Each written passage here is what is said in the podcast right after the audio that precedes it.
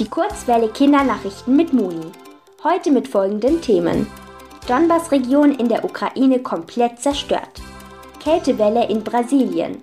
Und Eintracht Frankfurt gewinnt Europa League. Kiew. Laut des ukrainischen Präsidenten Zelensky ist die Donbass-Region im Osten der Ukraine komplett zerstört. Das gab er bei einer Videoansprache am Donnerstagabend bekannt. Er bezeichnete die Situation im Donbass als Hölle. Der Osten der Ukraine ist besonders schlimm von den Angriffen der russischen Truppen betroffen. Die Ukraine sei weiterhin auf jede Unterstützung aus dem Ausland angewiesen, so Zelensky. Brasilia.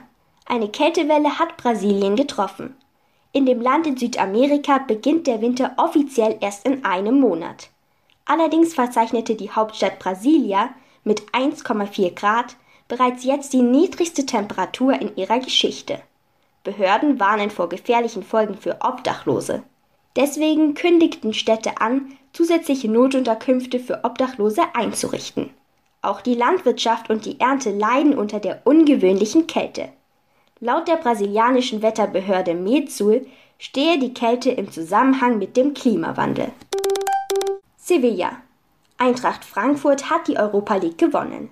Die Eintracht spielte Mittwochabend im Finale gegen den schottischen Verein Glasgow Rangers.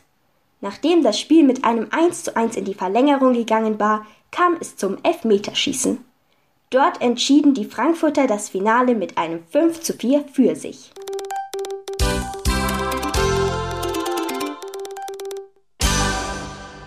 Die gute Nachricht. Es gibt wieder mehr Panzernashörner. Die Zahl der Panzernashörner ist auf einem Rekordhoch nachdem sie bereits fast ausgestorben waren. Weltweit leben etwa 4000 in freier Wildbahn. Das hat die Internationale Nashornstiftung bekannt gegeben. Das liegt unter anderem an Schutzprogrammen für die Tiere. Mit Hilfe von Spendengeldern wurden die geschützten Gebiete ausgeweitet. So können mehr Panzernashörner dort leben und sich weiter vermehren.